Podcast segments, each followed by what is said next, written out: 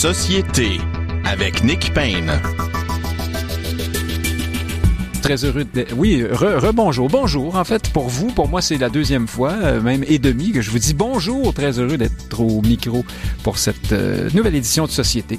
Euh, de très nombreux sujet euh, fort intéressant s'offre à nous, à nos yeux et à, notre réflexion euh, cette semaine. Nous allons essayer de tous découvrir. Comme d'habitude, euh, probablement que nous aurons fait le tour d'à peu près 10% d'entre eux à la fin de l'émission, mais ça, c'est peut-être un peu de ma faute.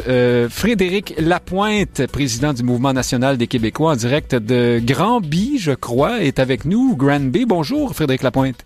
Oui, en direct de l'Estrie. Bonjour. De l'Estrie, voilà. Et Rémi Villemur, euh, doctorant en sociologie, euh, détenteur d'une maîtrise en histoire, est avec nous en studio. Bonjour Nick. Bonjour Rémi Villemur.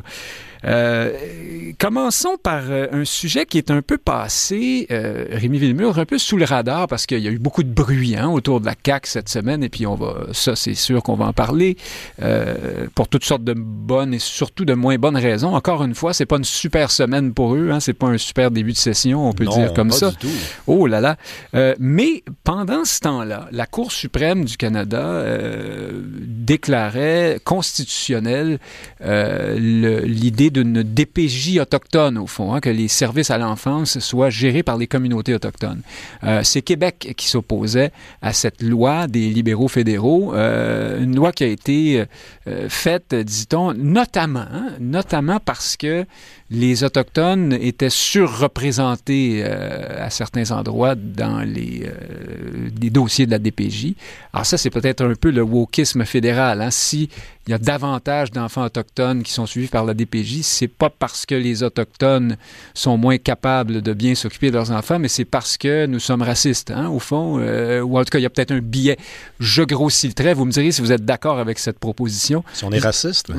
Oui, non, mais peut-être qu'on a raison aussi de dire, faut que les autochtones s'occupent de leurs enfants, ou alors est-ce que c'est le multiculturalisme à la canadienne, c'est-à-dire vivre séparés ensemble plutôt que vivre euh, vraiment ensemble? Ça, c'est une autre question aussi. Mais donc, commençons par le fond constitutionnel de l'affaire. Euh, les champs de compétences du Québec, euh, la Cour suprême n'y a pas cru une seconde et le gouvernement Legault perd sur toute la ligne là-dessus. Qu'est-ce que vous pensez de que ça, ça jouera comme rôle, ça, dans la, la vision euh, d'avenir pour le Québec au sein du Canada des, des caquistes, au fond? Ben, en tout cas, il serait temps que le, Canada, le Québec fasse un gain euh, au plan constitutionnel. Là, ça, serait comme pas mal le moment, là, parce que cette semaine, Roberge disait, euh, ministre Roberge, disait ça marche quand même bien le Canada finalement parce que quand on, quand on a besoin de, hein, de, de, de, d'avoir une exception sur une loi, puis il faisait évidemment référence à la disposition de dérogation, là, la clause non obstant, il dit ben ça marche bien, mais finalement, que les libéraux veulent, veulent abroger. Oui, exactement. Non, ça ne marche pas bien, ça, ça, marche très mal. Puis dans le cas des bon de la DPJ autochtone, l'enjeu à mon ah, avis, euh, pour, pour, ce qui est de la clause dérogatoire, la, disposition de dérogation, on en parle là parce qu'il va falloir la renouveler euh, pour un 5 ans, protéger la loi 21. Et, et selon donc le caquisme, c'est la preuve que le Canada fonctionne, mais non, ça fonctionne pas. Dans cinq ans, il faut, retourner, puis à un moment donné, ça marchera plus. On peut pas peut pas l'appliquer à la vie.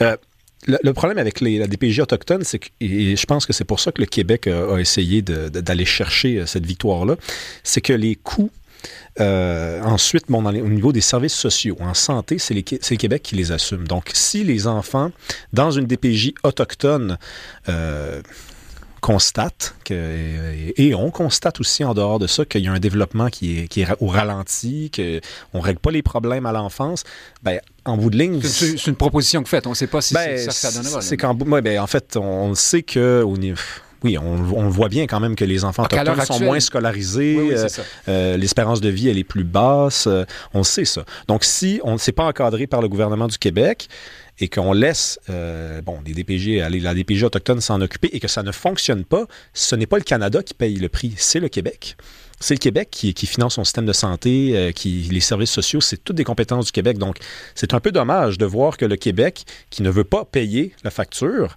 ou en tout cas qui, dit si je la paye, je veux, je, veux, au moins être responsable de la facture, et là, dit ben non, en fait, vous serez non pas responsable de la facture et vous allez la payer. Euh, Frédéric Lapointe, d'abord sur la question des champs de compétences. Est-ce que Québec euh, devra, parce que c'est toujours la même approche hein, du gouvernement du Québec lorsqu'on va devant la justice canadienne pour des questions comme celle-là, on dit ce sont nos champs de compétences, n'y touchez pas. Puis là, plus ça va, plus on voit que ça, ça ne marche pas, cette approche-là. Euh, est-ce que, quelle conclusion le gouvernement Legault peut-il bien tirer de cette expérience, d'après vous?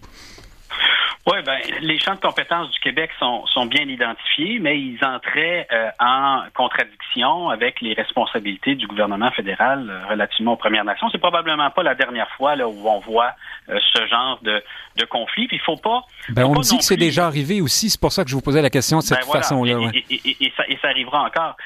mais il faut pas. Je, je préviens les auditeurs. Il faut pas penser que le gouvernement caquiste a une dent contre les nations autochtones en contestant euh, une loi euh, qui euh, vise une, une, dévolution de pouvoir. Le gouvernement a la responsabilité de défendre ses, ses, compétences. il a, oui, ses propres, ses propres intérêts d'administrateur de services publics, comme Rémi Villemur l'a expliqué. Donc, il ne faut pas que ces questions-là deviennent personnelles, hein, comme, on, dirait dans la mafia. C'est rien de personnel. Deuxièmement, il y a, je tiens à le dire, une, on parlait de multiculturalisme tantôt, et je pense qu'il est important que le public considère qu'il y a une différence fondamentale entre des nations que nous reconnaissons sur le territoire du Québec et toute différence culturelle qui pourrait euh, justifier euh, une DPJ particulière. Je donne deux exemples parce que ça a déjà fait l'objet de discussions publiques. Une DPJ pour les Juifs assidiques? Euh, non. Une DPJ musulmane? Euh, pas vraiment. On peut tenir compte euh, de, de, la, de l'origine et, et, et, rechercher peut-être une, certaine euh, proximité culturelle entre le milieu duquel on retire un enfant puis le milieu dans lequel on accueille. Diriez-vous un certain, un certain interculturalisme? oui, ben, comme oui. C'est ça, mais, mais quand on faut comprendre que lorsque même en étant bienveillant, on retire des enfants de la nation autochtone pour les placer hors de leur nation, ben effectivement, euh, il y a un effet d'acculturation et c'est fondamentalement peu respectueux de la réalité d'une nation qu'on reconnaît par ailleurs. Mais ces Alors, vous répondez à la, à la, deuxième partie de ma question. Vous, vous dites, au point de départ, l'idée de créer une DPJ autochtone, ça s'appelle pas comme ça, mais qu'importe, on se comprend, euh, est, fondée, d'après vous. C'est une bonne idée d'essayer de, de, de, voilà, de rapprocher de, de, de garder ces enfants-là dans leur communauté, leur culture, leur nation.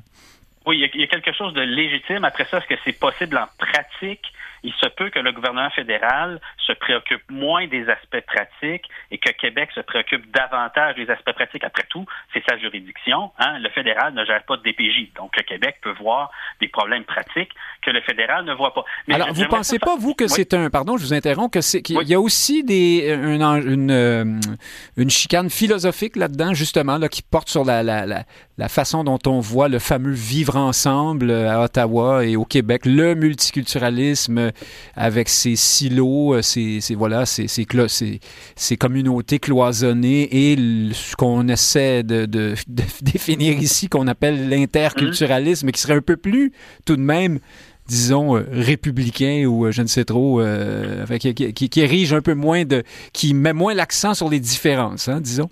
Ben, si, si on sort de la question des nations autochtones, je vous donne raison. Euh, mais tant qu'on s'y tient, c'est pas un enjeu. Puisqu'on les reconnaît comme nation. Oui. Exact. Maintenant, la Cour suprême, c'est très intéressant de lire les jugements pour voir les arguments qui sont mobilisés. Il y a des questions de, de l'article de loi, de constitution et tout ça, mais dans leur argumentation, les, euh, les juges réfèrent aux commissions d'enquête vérité et réconciliation, à la, à la thématique de la réconciliation. Et là, les juges vont, à mon avis, sur un terrain politique, sur un terrain social, voire de politiquement correct.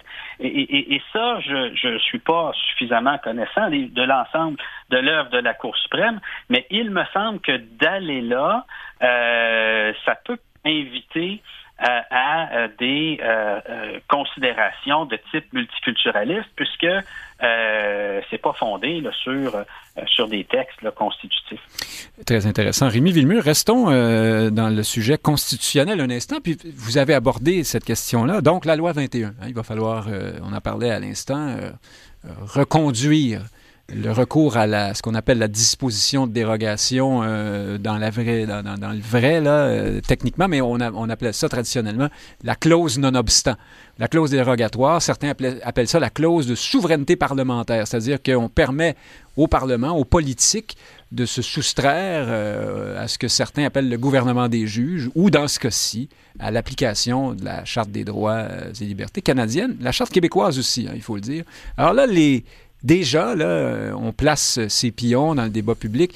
Québec solidaire annonce être en, accord avec le, fait de reconduire le recours à cette euh, disposition, ce qui fait rager euh, déjà bon nombre de ses militants. On a pu le voir sur les, réseaux sociaux, parce qu'à Québec solidaire, bien sûr, et dans ces milieux-là, on, s'oppose à la, loi 21, on dit que c'est une atteinte aux droits les plus fondamentaux et que le recours à la disposition de dérogation. Et là, là-dessus, à Québec solidaire et ailleurs, on a le même discours qu'à Ottawa, euh, est une, forme de déni de démocratie.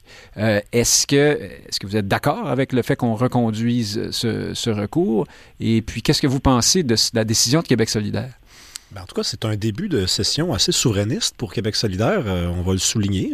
quand, quand ça passe, il faut le faire évidemment que je suis en faveur de, de, la reconduite de la disposition de dérogation, mais si on voulait faire une analogie, ça ressemble pas mal à vous savez, vous rencontrez une fille, ça marche pas très bien, puis vous vous dites, ben, on se donne quand même un mois de plus. On se donne un mois de plus. Puis vous le savez très bien que ça marchera pas. Ça vous avez l'air de connaître ça, vous. Je suis passé par là. Donc, c'est un peu ça. le Canada s'est fondé de cette façon-là. Hein. C'est un mariage entre deux nations qui n'étaient pas faites pour cohabiter et qui se sont dit, ben, écoute, on va se donner un mois de plus, un mois de plus, un mois de plus. Le, mois de plus, c'est les cinq ans, hein, finalement. On est... Alors, au lieu de réparer le Canada, au lieu de réparer le Québec, hein, par conséquent, ben, on se fait croire hein, avec cette disposition-là que c'est possible de faire fonctionner le pays. Et M. Roberge, qui, se, qui était, finalement été vraiment rendu un rouge, là, hein, qui a dit cette semaine qu'il militerait pour le non si jamais il y avait un camp, un, référendum. C'est gros. important, ça, parce qu'on imaginait, on voyait M. Roberge comme, comme étant dans les souverainistes de la CAQ. Ben oui. Euh, puis à l'interne, on ne cesse de, de nous répéter que c'est un bleu, que c'est un souverainiste, que c'est un nationaliste, il, est à la, il a le dossier de la langue, et pourtant. Et pourtant, on lui a posé la question clairement et il a répondu clairement. Donc, euh, le caquisme en ce moment, euh, là, c'est de plus en plus euh, fédéraliste, on va se le dire. Euh, il y avait une thèse qui circulait il y a quelques années, euh, à savoir qu'on n'était plus dans des enjeux de souveraineté et de, et de, et de fédéralisme. Si on rendu ailleurs. On était, on était rendu ailleurs. Comme on Bernard était le, le, progressisme et le nationalisme. Et là, finalement, plus, plus le PQ parle de souveraineté, plus on revient à nos vieux amours. la, la, la, politique au Québec, depuis au moins les années 60, est fondée sur euh, le rapport entre le fédéralisme et le souverainisme. Et je regarde... le, naturel qui revient au galop. Hein? même, si, la CAQ a voulu le chasser, oui. Euh, et d'autres aussi. Là, j'ai répondu, je, suis parti ben, dans tous les sens. Oui, parce que je vous ramène à Québec. Non, mais c'était très intéressant, puis c'était dans le sujet, mais Québec solidaire, donc. Est-ce qu'il y a une difficulté, là? Parce que c'est pas la première fois que, euh, disons, disons, les solidaires de Nadeau Dubois, tiens. Mm Je ne suis pas certain que c'est lui ici qui est en cause, mais en tout cas, qui sont vus par une part importante de leurs militants comme étant trop à droite. je, le dis en riant parce que c'est un peu drôle compte tenu de la position ouais, nationaliste aussi. Euh. Oui, oui. Euh, est-ce qu'il n'y a pas un, danger là, de scission ou de, de chicane interne? Ils ont reculé, par exemple, lorsqu'ils appuyaient le compromis Bouchard-Taylor sur la laïcité rester dans le thème de la loi 21, parce que ça chauffait trop là, dans, la cuisine. Ben, ils ont appuyé la loi 96 aussi. Hein. avec difficulté Le PQ a voté contre. Québec solidaire a voté pour. on ne fera pas l'histoire, là, mais c'est vrai qu'il arrive euh, que pour, pour honorer leurs engagements souverainistes, ils prennent de telles positions. Il y a un sondage qui est passé cette semaine où on apprenait que le, chez les membres de, de Québec solidaire, c'est rendu a plus de souverainistes qu'à la CAQ.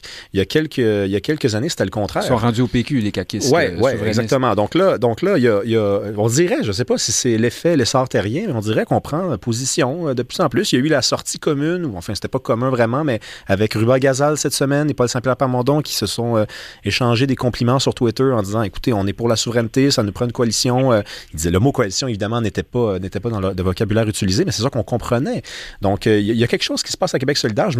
Est-ce que je m'inquiète pour ce parti-là? Pas vraiment. J'ai pas ma carte de membre depuis, je vous avoue, toute une, une éternité. J'ai jamais eu de carte de membre de Québec solidaire, mais je pense qu'effectivement, il y a un danger sans doute de scission dans la mesure où quand on va être autour d'un vrai enjeu, effectivement. Là, c'est pas le cas.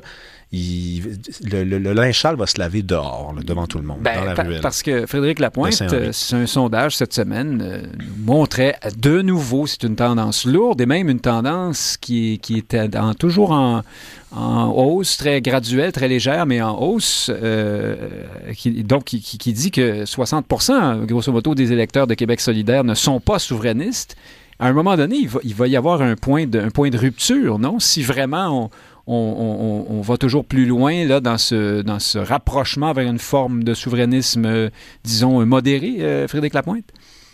Oui, il va y avoir de la dissonance cognitive euh, dans quelques années lorsque, présumément, si c'est le scénario qui, qui se produit. Euh, il y a une élection du Parti québécois, il y a un comité de préparation d'une consultation populaire, il y a un camp du oui, il y a un camp du non. Donc, Là, vous parlez du référendum, hein, c'est ça? Vous, oui, vous, vous avez adopté les éléments de langage du Parti québécois? Le mot en R. oui, le mot en R.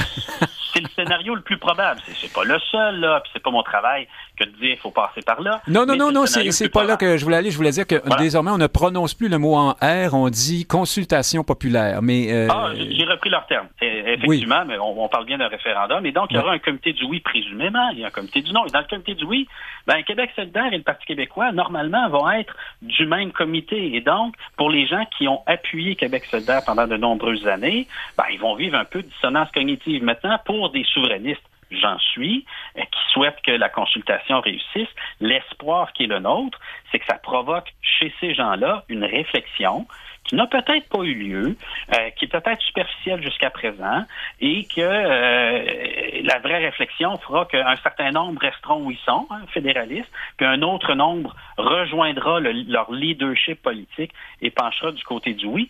C'est en fait une bonne nouvelle que d'avoir des gens qui ne sont pas encore souverainistes être capables de voter pour des députés souverainistes c'est bien plus intéressant que le contraire.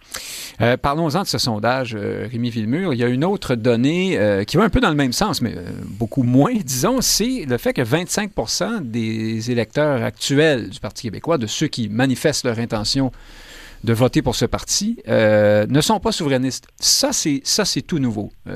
C'était généralement de l'ordre de plus de 90% de souverainistes dans les électeurs du Parti québécois. Soudainement, vraiment, vous avez un bloc d'un quart qui n'est pas souverainiste. Qu'est-ce que ça veut dire? Euh, c'est circonstanciel, c'est, un effet de, de, de, une aberration de, qui arrive dans la croissance forte actuelle des péquistes, peut-être? Mais là, on est vraiment dans le champ des, des, des, suppositions. Il, faut, il faut essayer de comprendre. Est-ce que ce sont les gens de Québec, par exemple, de Sillery, euh, de Jean Talon, là, qui, qui se sont ralliés au PQ, mais qui sont des, des fédéralistes? Donc, parce qu'il n'y a personne au Parti libéral, peut-être? peut-être que c'est ça, mais moi, honnêtement, je m'attendais à un plus gros. Je m'attendais à ce que ce soit plus que 25. Puis je suis, je suis assez, euh, je, je suis assez encouragé. Je pense que c'est.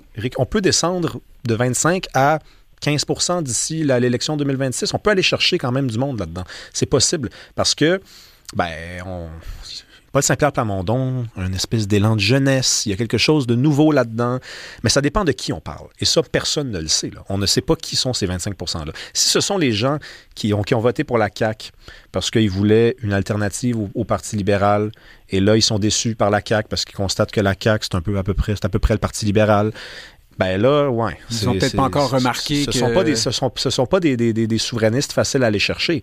Mais il y a peut-être aussi des gens qui, hein, vous savez, des, des Éric Duhem, euh, des euh, François Lambert, là, des gens qui, qui ont été souverainistes, fédéralistes. Ça dépend juste de comment c'est présenté. Ces gens-là, ces gens-là, on peut aller les chercher. Puis je pense qu'ils peuvent représenter un 10% de ces gens-là. Mais on ne sait toujours pas de qui il s'agit. Alors, Frédéric Lapointe, est-ce que c'est parce que. Est-ce que ce. D'abord, je résume le sondage. Hein, euh, c'est des chiffres habituels, là, maintenant. Désormais, le Parti québécois, 32% la CAQ autour de 25 mm-hmm.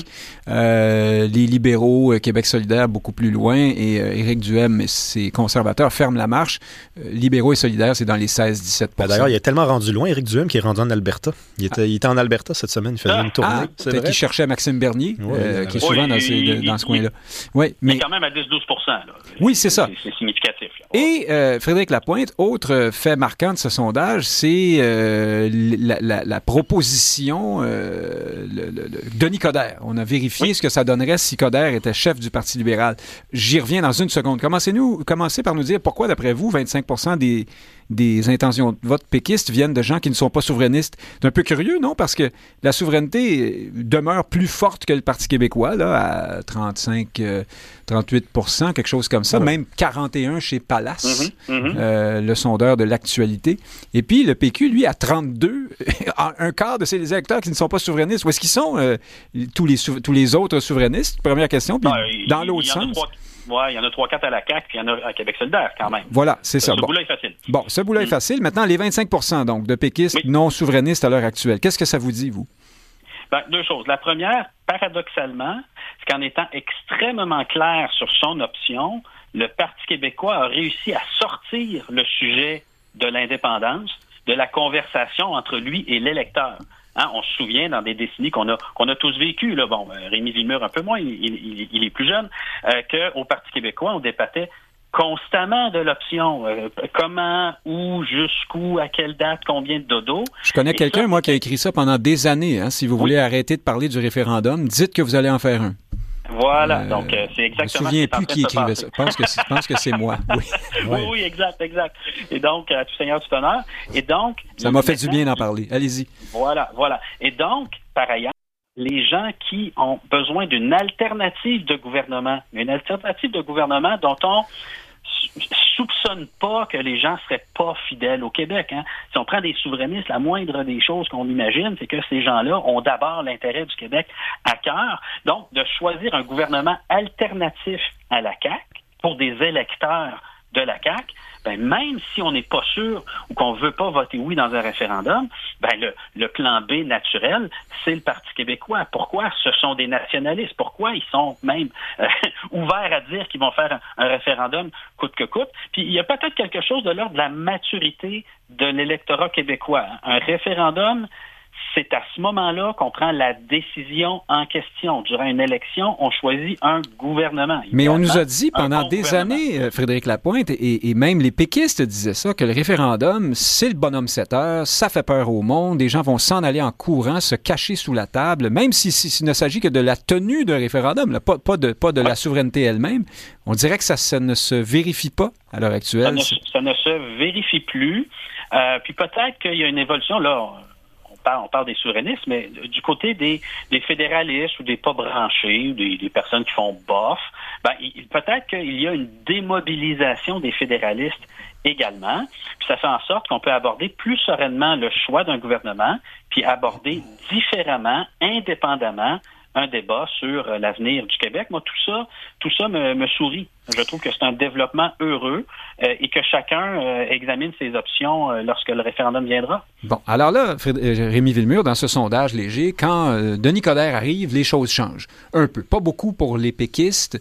peut-être un peu plus pour la CAQ, je crois. Mais enfin, bref, Coder fait monter instantanément les libéraux dans toutes les catégories de l'électorat, dans toutes les régions, anglophones, francophones. Ça monte de façon substantielle. C'est pas euh, glorieux, là. Je pense que les libéraux se retrouveraient à 21% plutôt que 16 ou 15 ou 17.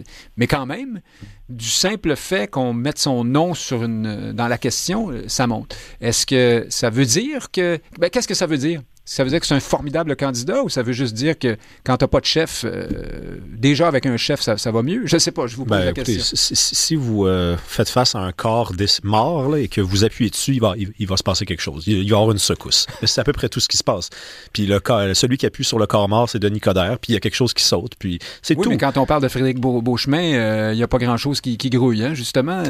ou même Marois Risky. On le voit dans le... Ah, c'est Marois Risky qui est espèce d'enfant... Tout le monde se, se, ben, même à roi c'est parce qu'on ne cesse d'interroger les gens à savoir que, qu'est-ce que, comment réagiriez-vous si elle venait, mais les gens le savent qu'elle veut pas venir. Donc euh, peut-être que ça se traduit aussi dans les résultats. mobilisant. Mais elle le dit depuis le début qu'elle n'y ira pas. Donc c'est quand même, ça, ça, démontre à quel point ils sont mal pris au Parti libéral. Là de, pousser la candidature de quelqu'un qui a dit non trois fois. Même le fils un peu de consentement. Hein. est, plus populaire. Oui, ouais, non, c'est ça. Mais, mais, Denis Coderre, moi, j'y crois pas du tout. Euh, et depuis le début, pas du tout. À quoi vous ne croyez pas? À son succès ou à sa volonté d'y aller? Ah non, je crois pas du tout à son succès. Je crois qu'il veut y aller. Là. Je pense pas qu'il est en train de nous niaiser à la, grandeur du Québec. Je pense que ça, ça l'intéresse pour de vrai.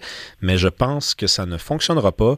Euh, et je, je, je, je, suis désolé de le devoir le répéter, mais il, il est affaibli par, par la maladie. Ça, il va se faire écœurer pas par publiquement par des gens, mais sur Internet, il y a des choses qui vont circuler. Il y a, encore des symptômes, de, enfin des secousses de son, de son AVC. Il n'a pas l'air en forme. on rit beaucoup de Joe Biden aux États-Unis. Euh, ben, c'est ce qui l'attend, malheureusement. Oui, on rit, on rit moins hein, ces jours-ci. On va essayer d'en parler si on a le temps dans l'émission. Euh, Frédéric Lapointe, il s'est produit quelque chose à l'émission de Paul Larocque, euh, la joute ou le bilan euh, cette semaine. Euh, pardon si je ne suis, plus certain du titre de, l'émission dans laquelle ça s'est produit. Denis Coderre et Paul Saint-Pierre Plamondon étaient en entrevue euh, le second en premier, le, le, premier en deuxième, donc Plamondon en premier, Coder après, voilà. Et euh, en terminant l'entrevue avec Plamondon, Saint-Pierre Plamondon, euh, Paul Larocque lui demande son avis sur la candidature de Coder. Et Saint-Pierre Plamondon, avec, alors vraiment, sa façon, sa marque de commerce politique, hein, donc il accueille la, candidature de M. Coder avec beaucoup d'égards, de respect. nous sommes en, désaccord complet, mais je salue la volonté de M. Coder de s'impliquer en politique, et ainsi de suite. Bref, que de bons mots. Et puis ensuite, on passe à Denis Coderre et euh, Paul Larocque lui demande alors qu'est-ce que vous pensez de la réaction du chef du Parti québécois? Et là, M. Coderre déboule avec la politique partisane, hargneuse, de mauvaise foi, euh, irascible, rébarbative à l'ancienne. Est-ce que vous pensez que c'est ça nous dit quelque chose sur euh, peut-être les forces ou les faiblesses de Denis Coderre? Est-ce que c'est une bonne idée de jouer ça comme ça? Est-ce que M. Coderre est déjà en campagne référendaire, puis il a, décidé que ça jouerait cochon? Euh, puis au fond, euh, moi qui suis outré par ses mauvaises manières, je, me trompe et, c'est la voie à suivre pour euh, quelqu'un comme lui qui veut jouer le rôle qu'il aspire à jouer? Ben, il est allé à l'école de Jean Chrétien. Hein. Denis Coderre, c'est un politicien des années 90. Puis, je ne veux pas souvenir que Jean Chrétien brillait euh, par euh, ses, euh, ses, excès d'élégance. Hein. c'est plutôt, c'est plutôt le contraire. donc, il y, a un enjeu, il y a un enjeu de style. je pense qu'il y a aussi un enjeu de public, c'est-à-dire que Denis mm Coderre est dans l'entreprise de séduire des électeurs fédéralistes, âgés, pas nécessairement très sophistiqués et qui sont en ce moment à la CAQ parce que euh, le Parti libéral était, était pas là, était pas là du tout. Ils sont pas toujours âgés, hein? Là, on parle de ceux qui n'aiment vraiment pas les péquistes et les souverainistes. On peut penser à Geneviève Guilbeault, par exemple, qui, est plus jeune et qui est plus dans cette mentalité-là. Oui, il est un peu en concurrence avec Geneviève Guilbeault pour les électeurs dont, dont je parle. Donc, il se pourrait qu'il y ait euh, une, une, forme de surenchère de, euh, de, de, de l'agressivité verbale euh, pour ces électeurs-là parce qu'ils sont vraiment en prise. Hein, les, les, souverainistes quittent la CAQ. Ils vont peut-être en rester, je ne sais pas, mais pour le moment, ce sont ces gens-là qui quittent. Donc, il reste des fédéralistes plus conservateurs, plus âgés. Et là, ben, convaincre ces électeurs-là de, de se rejoindre, ben ouais, ça se peut qu'il y ait un concours euh, qui sera le plus antipéquiste entre le futur ou la future chef de la CAQ et le futur chef euh, du Parti libéral. Donc, euh, il y a pas, il y a un marché pour l'élégance, mais il n'y a pas que le marché de l'élégance en politique.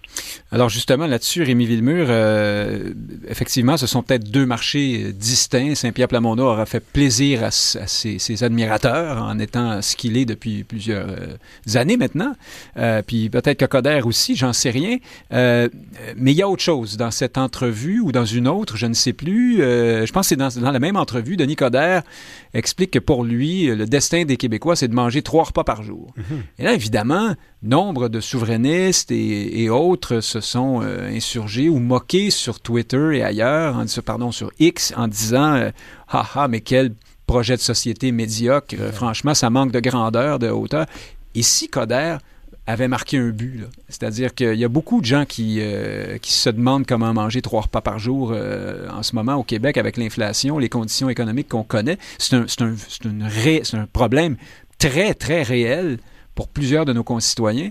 Euh, peut-être que Coder savait ce qu'il faisait plus qu'on ne croit en disant, en présentant les choses de cette façon. Peut-être aussi qu'il veut jouer à les péquistes sont dans des rêves, euh, le pays à venir. Hein, Coder dit tout le temps ça. Moi, j'en ai déjà un pays, je suis un, pragmatique, j'ai pas de temps à perdre avec ces arguties. Euh, arrangeons-nous pour mettre du beurre sur nos, nos rôtis. Hein. C'est un peu, un peu ce qu'il dit. Qu'est-ce que vous qu'est-ce que je, viens de dire vous inspire? Tiens, allons-y comme ça. Ben, en tout cas, de la façon que ça a été reçu, je pense que c'est plutôt l'hypothèse deuxième que vous venez de présenter. Les gens ont plutôt eu l'impression qu'il était en train de, dire, ah, au lieu de rêver, on sais, mangeons trois fois par jour.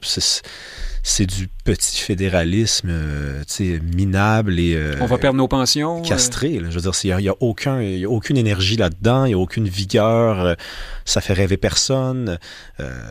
et, et en fait, c'est une bonne nouvelle parce que finalement, si c'est la meilleure idée qu'il a, en ce moment, les gens ont envie un peu de rêver. Moi, je le sens. Je le sens que les gens ont envie de. Je, veux bien comprendre que, et croire qu'on est dans une incertitude économique. Mais vous avez Pierre Poilièvre qui cartonne aussi en ben, promettant trois pas par jour. Oui, mais Pierre Poilièvre propose aussi. Regardez, il propose de faire de la politique différemment. À la, limite, on est dans le rêve d'une certaine façon. Il y a quand même. il y a quelque chose, il veut aller, il veut aller ailleurs. Un changement de paradigme. On n'a pas Saint-Pierre Plamondon qui est la personnalité politique la plus populaire au Québec, qui propose quand même, qui en parle d'indépendance. Hein? Il en parle.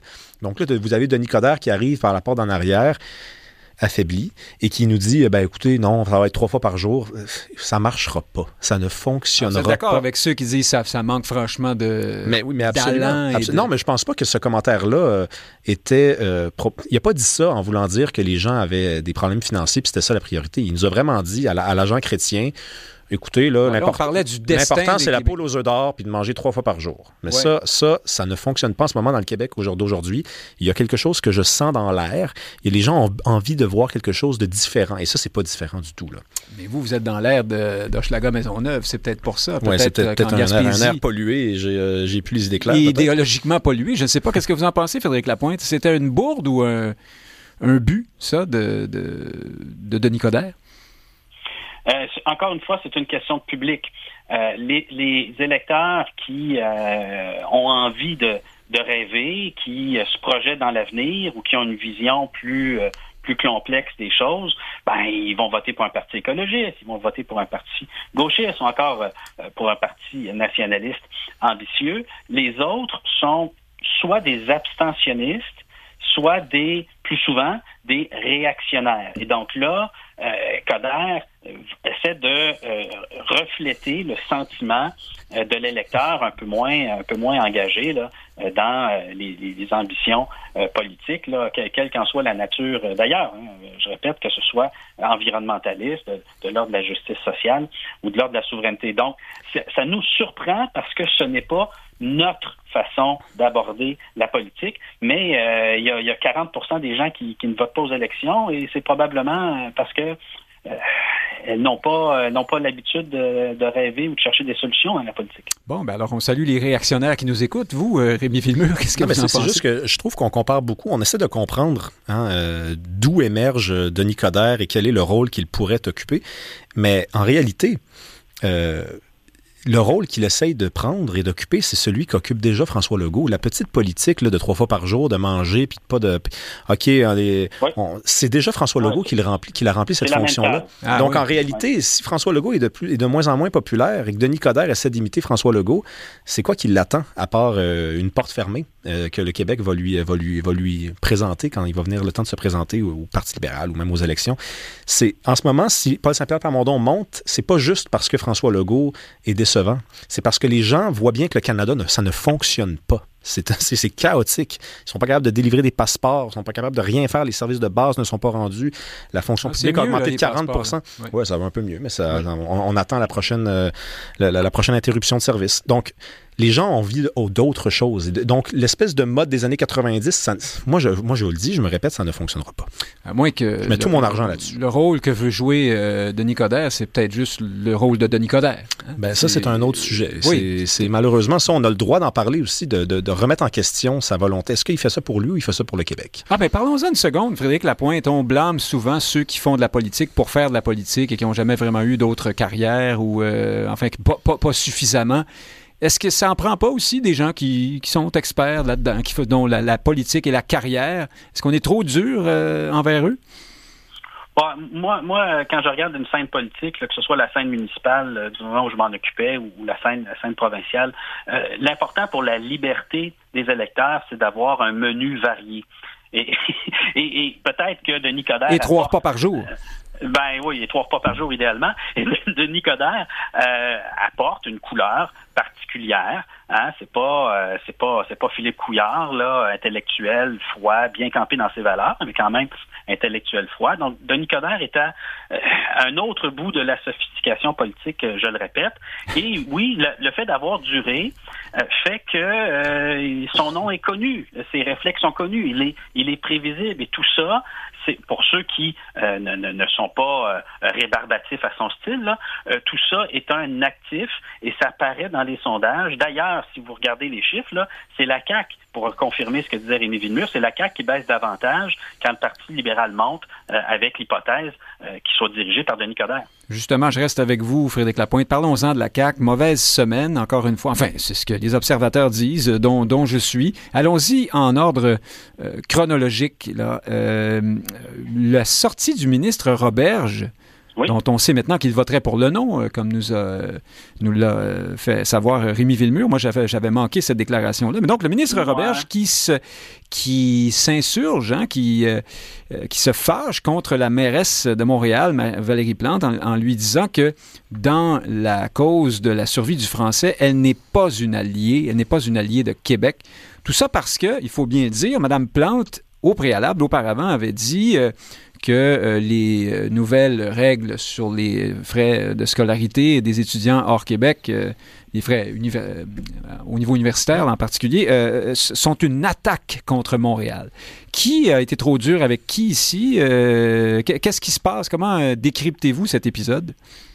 D'abord, François Legault a aussi dit qu'il voterait non dans un référendum. Et, oui.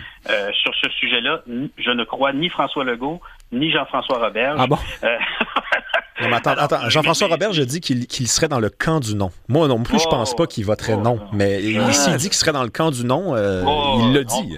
On, on, verra, là, mais ça, c'est ce qu'on appelle des coups forcés. Là. ça va changer avec le, ça va changer avec les circonstances. Euh, prédiction, hein, je, fais des prédictions à cette émission-là. Il m'arrive d'avoir raison, il m'arrive d'avoir tort. On verra si j'ai raison sur celle-là. Maintenant, sur la mairie de Montréal. C'est tout enregistré, hein, vous savez bien. C'est tout enregistré, voilà. Donc, pour la mairie de Montréal, on a, on a un réel problème avec le courant politique qui est au pouvoir à Montréal. Il s'est écrit des livres là-dessus. Euh, la direction politique de la ville de Montréal est dans la business de la justice sociale à tout prix. Et à certains égards, pour des gens de ce courant-là, la question du français est un obstacle à l'atteinte d'objectifs de justice sociale. Il y a eu une commission parlementaire, une commission commission d'élus de, la ville où des gens ont été faire des représentations pour dire qu'il serait plus équitable, qu'il serait plus juste, que, par exemple, comme dans certains organismes, les employés de la ville de Montréal travaillent certains jours en français, certains jours en anglais, que peut-être que ça augmenterait la participation à la fonction publique des anglophones de la diversité à la ville de Montréal et les élus de Projet Montréal opinaient du bonnet en disant, bon oui, hein, quelle, quelle idée originale, euh, pourquoi pas? Donc, c'est vous dire qu'il n'y a pas euh, dans ce courant politique le même réflexe que celui des générations précédentes à Montréal, où il s'agissait de rendre Montréal française, comme elle l'a été, comme elle doit toujours l'être, pour que nous ayons une métropole qui fasse partie du Québec et non pas une espèce de fantasme de cité-État diversitaire qui s'éloigne du Québec. Oui, francophone comme elle ne l'est plus vraiment, en fait, euh, Rémi Villemur, mais ça, c'est un autre débat. Peut-être, qu'est-ce que vous en pensez de cette euh, chicane, Roberge Plante? Êtes-vous d'accord avec l'idée que le courant politique de Mme Plante, au fond, et on ne doit pas être surpris, c'est un courant qui est dans une certaine mesure, euh, adversaire. Euh, ben, c'est ce qu'on observe à Paris aussi, euh, c'est dans, les grandes villes d'Occident. Mais Paris n'est pas à une heure des États-Unis et Tout à fait. une heure de l'Ontario. Et on est encore capable de parler français. Il n'y a pas le West Island, oui, c'est ça. Ouais, non, mais Montréal se détache du Québec. Et c'est moi, c'est ça que j'ai trouvé fascinant dans, ce, dans, cette, dans, cette, dans ces tirs groupés, finalement, de, parce que François Legault aussi qui est sorti sur la place publique pour parler de, ces propos-là de, Valérie Plante qui sont, qui sont très, très, très mais c'est fâcheux parce qu'en fait. Mais est-ce que je me trompe pour Robert, j'ai été davantage critiqué que Mme Plante là-dessus? Oui. Euh, enfin, ouais, Mais ce que je reproche à Mme Plante, c'est de faire dans l'économie de dépanneur. elle, elle, pour elle, l'affaire des, des, étudiants étrangers, c'est que pour elle, c'est bien pour le centre-ville de Montréal. Mais ce sont des étudiants qui quittent pour la plupart, donc qui vont s'acheter de la gomme au dépanneur, vont sortir sur Crescent, euh, vont voir un film à Bank Scotia. Mais c'est pas des gens, c'est pas des citoyens québécois, c'est pas des gens qui payent des taxes pendant 50 ans après. Et elle, elle veut défendre ça à tout prix. Faire fonctionner les dépanneurs. À, faire fonctionner des dépanneurs, la, rue Crescent, euh, pendant 5 ans, les gens s'en vont. Hein, 50% des étudiants en médecine à McGill quittent. 50 Ça veut dire qu'on paye les études à rabais de 50% de trop d'étudiants finalement qui viennent puis qui s'en vont après.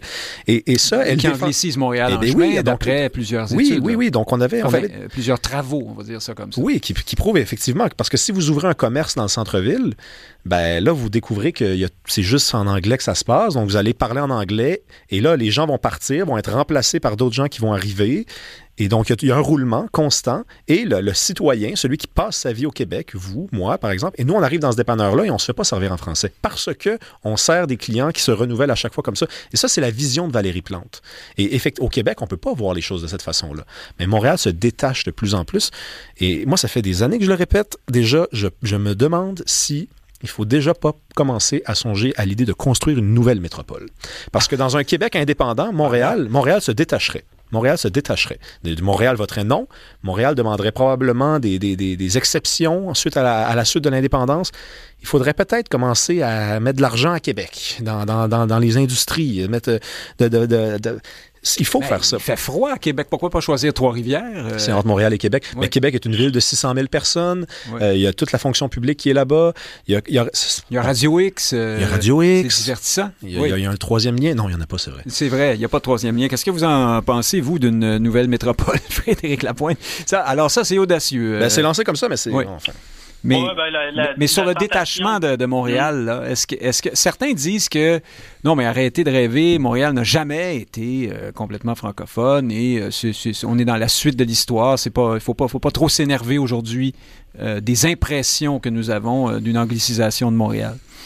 Non, ben, c'est une tentation caquiste hein, de miser sur Québec, puis d'avoir euh, un écho dans le, dans le public, dans l'électorat de cette, de cette manière-là. Mais c'est une, c'est une mauvaise politique. Ce n'est pas dans l'intérêt euh, national.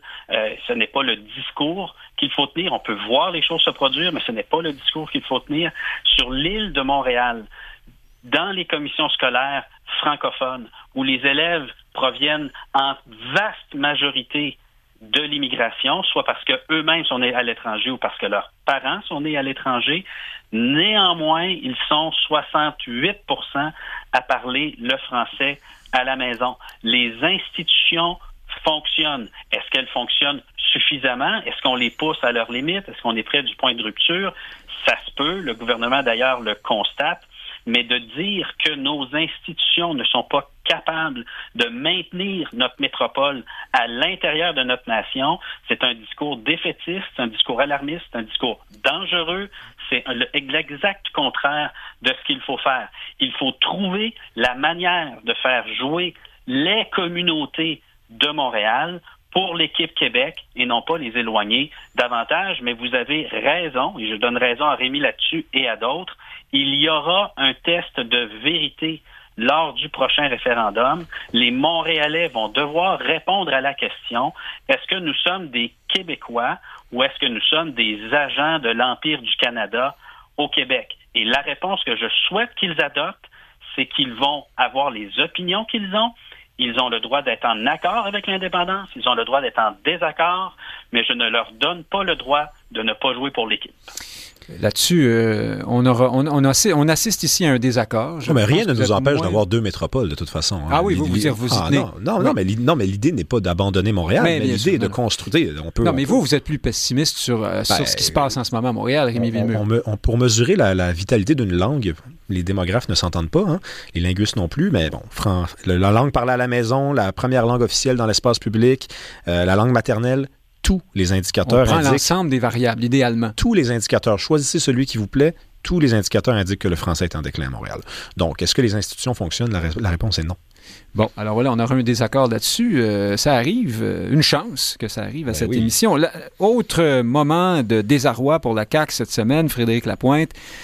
Alors, nous apprenions que ce, couple qui a vécu un drame épouvantable et qui voulait rencontrer la ministre Guilbeault pour lui parler de la réduction du seuil de 0,08 à 0,05 hein, d'alcoolémie euh, pour les mhm. conducteurs euh, a été incité euh, par un, un, ou une apparatchik, enfin un, membre ou une membre du personnel de la CAQ à, payer 200 dollars, 100 dollars chacun, donc pour, pour rencontrer la ministre dans un cocktail. Bref, exactement ce dont on parle depuis une quinzaine de jours maintenant. Là, on commence à voir vraiment que oui, c'était dans la culture, dans, euh, à la limite dans le système, à la CAQ. On est tombé dans ce travers-là de monnayer euh, l'accès au ministre, doucement, probablement sans trop de mauvaises intentions, mais c'est quand même ça qui arrivait.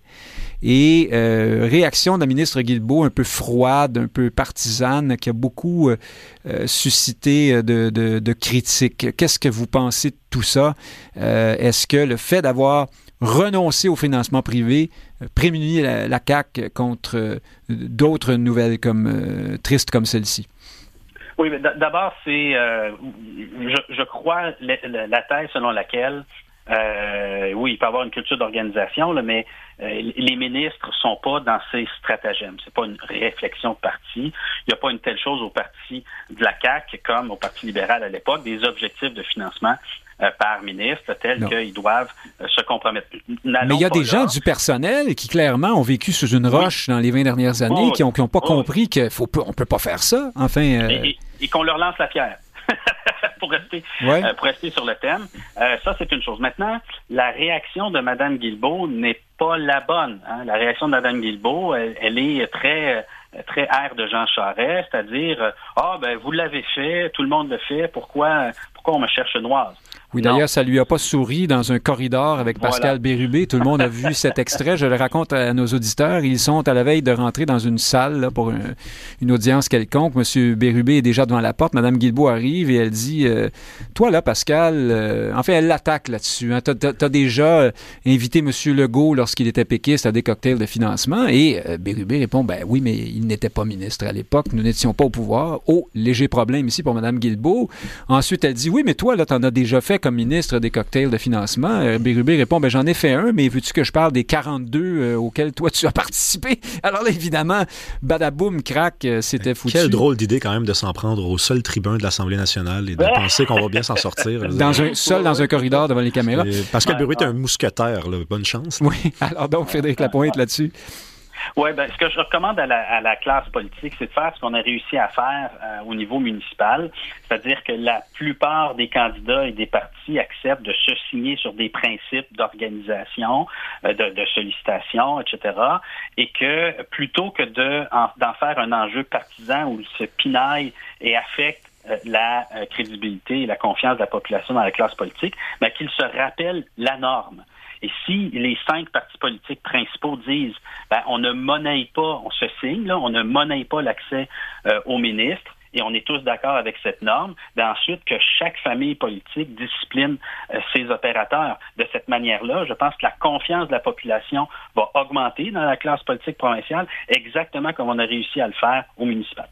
Rémi Villemur, la CAQ a remboursé euh, les parents euh, en question qui, de leur propre aveu, ne, ne, demandaient pas une telle chose. Ils ne s'étaient qu'ouverts de leur tristesse de devoir agir ainsi pour rencontrer une ministre. Euh, en tout cas, est-ce que d'après vous, rembobiner la cassette à tout coup comme ça, c'est la, la, solution pour la CAQ? Euh, est-ce que, parce que là, il va, il va en avoir d'autres, des nouvelles comme celle-là. Euh, c'est la grande question, à savoir si c'est une bonne stratégie, effectivement, parce que ça part de bonnes intentions. Ça dit, François Legault, derrière cette stratégie-là, ce qui la motive, c'est l'idée quand on s'excuse, ben, on paraît plus humain, on, on paraît plus québécois finalement. Hein. Les Québécois sont bons là-dedans, les excuses.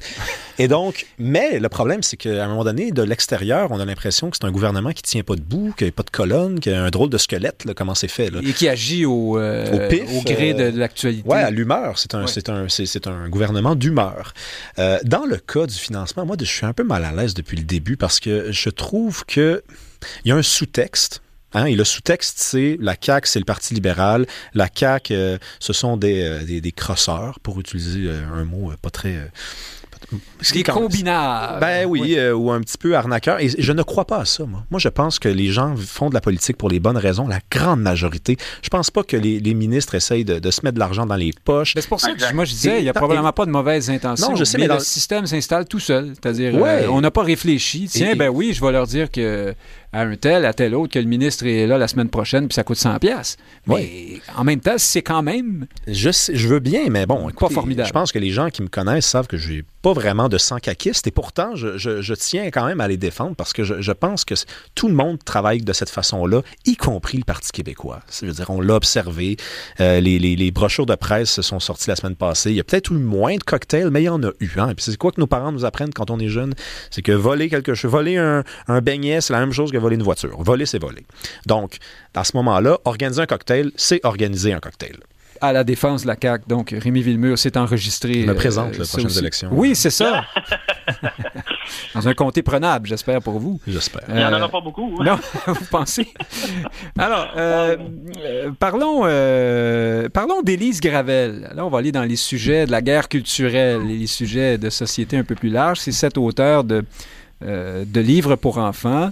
Euh, des petits livres avec des petits bonhommes euh, sympathiques, euh, des livres très intersectionnels, non genrés, woke, hein, féministo, environnementalo, machin, tout ce qu'il y a de plus à la page dans une certaine gauche, à la page ici, je ne fais pas de mauvais jeu de mots. Mais là, Mme Gravel aussi s'exprime sur des réseaux sociaux. Elle fait des dessins pour les adultes cette fois-ci, où elle prend position, par exemple, dans le conflit Israël Hamas. Et là, euh, Frédéric Lapointe, il y a une bibliothèque. Et vous, vous devinez quelle partie Mme Gravel prend dans ce conflit-là. Euh, on parle parfois d'islamo-gauchisme. Euh, Surprenez-nous. oui, bon, ben, personne ne sera surpris si je vous dis qu'elle prend. en fait, ce qui a beaucoup choqué, c'est que il y a un dessin où le petit bonhomme rouge qui représente euh, la Palestine donne un petit coup de pied sur le genou du gros bonhomme bleu qui est Israël. Et là, le gros bonhomme bleu décharge de façon tout à fait injuste ses foudres sur le, petit bonhomme. Vous voyez, c'est un peu comme dire que l'attentat du 7 octobre, c'est un petit coup de pied. C'est ce que, c'est ce que plusieurs ont, ont voulu voir là-dedans, en tout cas, et assez pour qu'une bibliothèque juive retire les livres de Mme Gravel euh, de, sur les rayons. Qu'est-ce que vous pensez de ça, Frédéric Lapointe? Il y a eu unanimité au Québec, hein, à gauche et à droite, pour dire non, ça, c'est trop. Euh, vous ne pouvez pas euh, faire ce genre de censure. Est-ce qu'on aurait assisté à la même unanimité si le... Censure, ouais. Enfin, sur la censure, le désaccord? Ouais, ben, enfin, on, bref, on cache les livres de Mme Gravel parce qu'on n'est pas d'accord avec ce qu'elle dit. Euh, est-ce qu'on aurait fait, est-ce qu'il y aurait eu la même unanimité si ça avait été un auteur de droite, par exemple, si on avait retiré les livres de Mathieu Bocoté euh, d'une tablette? Ça, c'est une autre question. Mais euh, donc. Qu'est-ce que vous pensez Qu'est-ce que vous en pensez? C'est une bibliothèque juive. Hein? Est-ce qu'ils n'ont-ils pas le droit de faire ce qu'ils veulent de leur rayon aussi en même temps? Je sais pas. Je pose la question. Mais sur le sur le fond du dessin, euh, quand on s'adresse à des enfants en particulier, ben forcément on est dans on est dans le, le, psychologisant. Puis, il y a des limites à, ce qu'on peut mettre en, scène également. on ne peut pas représenter dans une bande dessinée pour enfants les atrocités euh, du 7 octobre là, euh, causées par les, les soldats, les militants du Hamas. Donc on est dans le dans l'euphémisme et on est dans le psychologisant. c'est un il y a des écueils immédiat lorsqu'on va là parce que ça ne représente pas le fonctionnement de la géopolitique. Donc, je comprends qu'on veut expliquer des choses aux enfants, mais ce n'est pas le même univers. C'est aussi différent que la physique newtonienne puis la physique quantique. On n'est pas dans je précise que Mme Gravel dit que ces dessins-là ne s'adressent pas aux enfants. Euh, c'est sur les réseaux sociaux, c'est pour, les adultes. le petit problème, c'est qu'au-dessus de sa publication, c'était écrit ben, cours pour les jeunes. Alors, puis, mais, c'est le médium, c'est-à-dire le médium, c'est la bande dessinée pour enfants. Donc forcément, on est, on, reste dans les codes. Euh, parce que, écoutez, euh, la stratégie de certains acteurs géopolitiques, c'est de provoquer. Donc, le 11 septembre, c'est une provocation. Le 11 septembre 2001, le 7 octobre, c'est une provocation. On recherche la surréaction de l'adversaire pour ensuite tirer un gain politique. Et on l'obtient, hein, souvent. mhm. et on l'obtient. Donc, c'est ce qu'on cherche. Hein, c'est un jeu géopolitique. Mais on ne peut pas refléter ça dans des dessins pour enfants aisément. Donc, on n'est pas en train de d'enseigner à des enfants la géopolitique, on est en train de trahir la géopolitique pour tenter de euh, plaider un, point de vue euh, politique auprès de gens euh, ou avec un médium qui, qui correspond. Ça, c'est sur le fond. Mais finalement, sur la forme, écoutez, les Juifs sont tannés. donc, ils vont prendre tous les moyens pour attirer l'attention sur ce qu'ils considèrent des dérives antisémites. Je ne pense pas qu'ils veulent vraiment brûler les livres d'Élise Gravel, mais se sont servis de l'interdiction dans leur bibliothèque pour faire un, habile coup de publicité. Oui, Rémi Villemur, là-dessus, euh, certains ont dit que ce, Mme Gravel euh, fait une démarche anti-juif ou d'autres antisémites. Est-ce qu'on peut aller jusque-là, d'après vous? Euh, je ne sais pas, je pense pas. Vaste débat. pas, pas, pas, pas, selon ce que j'ai pu consulter. moi, vous savez, je lisais, cette semaine... quand j'ai Palestine, on peut dire ça. Oui, oui, tout à fait. Je lisais cette semaine des gens dire, de, Ah, où sont les, les commentateurs nationalistes de droite lorsque une auteur se fait censurer, ben regardez, je suis ici. Ben, ils étaient là. Oui. Euh. Et, en fait, oui, je dénonce ça. Je ne comprends pas pourquoi la librairie a retiré les livres euh, de ses rayons. la librairie, la bibliothèque plutôt, euh, c'était pas nécessaire. Puis ça envoie un très mauvais message, effectivement. Malheureusement, par contre, là, de l'autre côté, je regarde les dessins de cette, euh, de cette autrice et illustratrice. Euh, euh, c'est des beaux mots, ça. Et donc, vous parlez son langage. Oui, je parle le sien. Je la présente comme elle veut bien se présenter. C'est la moindre des choses. Je suis courtois. Vous faites, vous faites partie de ces lectrices? Pas, pas encore, mais c'est en chantier. L'opération s'en vient. Et je n'irai pas en Alberta, par contre, parce que c'est Non, mais lectrice, ça veut juste dire tout le monde. ah oui, pour de vrai. Oh mon Dieu, j'ai pas, pas pris la mise à jour. Ce matin. Vos devoirs. Oui, mais c'est samedi. On va vous faire des petits bonhommes pour vous expliquer ça. Mais le problème, c'est que son lectorat, ce sont pas des, enfants, ce sont des presque des chérubins. C'est 3 à 6 ans. Là. On parle de très, très, très jeunes enfants.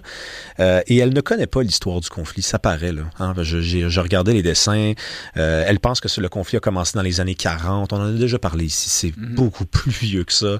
Euh, et c'est l'un, peut-être, le conflit le plus compliqué à comprendre au plan géopolitique. Donc, de, de dessiner des trucs quand on n'a pas de formation en histoire, on n'a pas de formation, on connaît pas le Moyen-Orient, on connaît pas l'histoire du conflit. C'est une très mauvaise idée.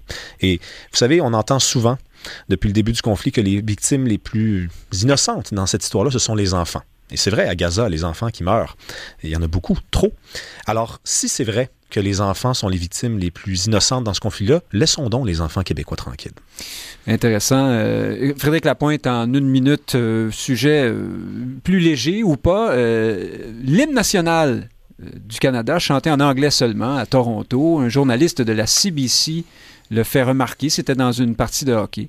Euh, et là, avalanche de réactions, évidemment, sur les réseaux sociaux. Puis il faut faire attention, moi je le dis toujours, avant de tirer des conclusions à partir de ce qui se dit euh, dans, les, dans les extrêmes bas-fonds des réseaux sociaux, mais tout de même de très, très, très, très, très nombreux Canadiens anglais réagissent en disant, ben, franchement, euh, on n'est pas obligé de traduire notre hymne national à Toronto euh, quand il n'y a pas de francophones. Et ils n'ont pas l'air de, savoir que ça a été écrit par Calixa Lavallée. Oui, d'une part, puis d'autre part que, ben, c'est, voilà, ça vient de nous, ça vient, c'était en français à l'origine. qu'est-ce, qu'est-ce que vous pensez de cette ignorance affichée en, en, en 25 secondes? Ben, les Québécois, les Canadiens français sont trop au Canada. On leur donne mauvaise conscience. Ils essaient de nous faire disparaître symboliquement à la première occasion. Euh, comme ça. Rémi Villemur, euh, ah, Rémi Villemur, appropriation culturelle? Oui. Mais je suis d'accord avec, M. Lapointe. Euh, il n'y a plus vraiment de, de, de, place pour le Québec dans le Canada. On termine sur cette belle unanimité. Écrivez-nous si vous n'êtes pas d'accord avec ce que vous venez d'entendre. On tâchera, on tâchera de se trouver un fédéraliste de service là, pour la semaine prochaine. Chers auditeurs, Nick Payne, d'abord qui remercie Rémi Villemur. Merci Frédéric Lapointe aussi. Bon séjour à Granby, à vous. Euh, et chers auditeurs, merci euh, d'être toujours nombreux à l'écoute pour notre plus grand plaisir, pour notre joie. C'est un honneur de vous savoir aussi nombreux euh, voilà, à l'autre bout du fil ou des ondes. Et puis, euh, surtout, rendez-vous la semaine, la semaine prochaine, même heure, même poste.